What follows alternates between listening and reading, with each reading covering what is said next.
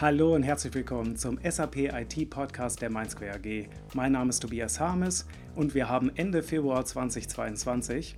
Mein Editorial ist in diesem Monat überschrieben mit qualfrei.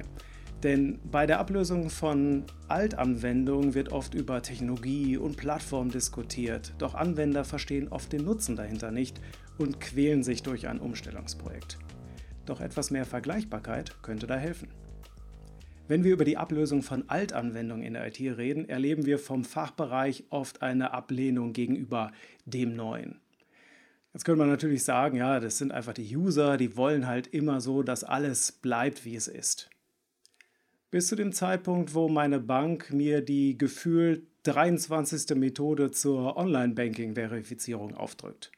Dann bin ich anscheinend auch so ein User. Die Software-Ingenieurin Marianne Bellotti hat in ihrem Buch Kill It With Fire Managing Aging Computer Systems and Future-Proof Modern Ones verschiedenste Aspekte beleuchtet, warum es zur Ablehnung von neuer Technologie und neuer Software kommt. Ökonomen erklären die Akzeptanz neuer Technologien beispielsweise daran, ob es abgleichbare oder nicht abgleichbare Unterschiede gibt. Abgleichbare Unterschiede gibt es immer, wenn es Referenzpunkte gibt. Dieses Auto ist schneller als jenes Auto. Dieses Smartphone hat eine bessere Kamera als jenes Smartphone. Wenn ich also das vergleichen kann, dann habe ich immer auch eine Möglichkeit, den Nutzen dahinter zu erkennen.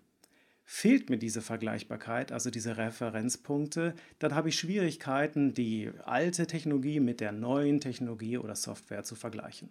Wenn ich keinen Vergleich machen kann, wie soll ich dann den Nutzen und Mehrwert der neuen Technologie für mich berechnen? Die Erkenntnis war, dass der vermutete Mehrwert der nicht abgleichbaren Unterschiede deutlich höher sein muss als der Mehrwert aus den abgleichbaren Unterschieden. Deshalb sollte man schon mal die ehrliche Frage stellen, welchen abgleichbaren Unterschied und damit nachvollziehbaren Mehrwert ergibt sich für den User, wenn statt der einen Programmiersprache die andere Programmiersprache jetzt verwendet wird. In der Regel keiner. Trotzdem werden Fachbereiche regelmäßig beim Thema Ablösung der nicht mehr supporteten SAP-Mobile-Plattform oder irgendwelcher interner Webanwendung gequält mit dem Argument, jetzt mit Fiori. Ausrufezeichen, 11.1, Ausrufezeichen. Getreu nach dem Motto, wenn man den Frosch nur langsam genug erhitzt, springt er schon nicht aus dem kochenden Wasser. Nur das mit dem Frosch ist ein Mythos, der springt irgendwie schon bei 40 Grad raus. Und das macht auch der Fachbereich.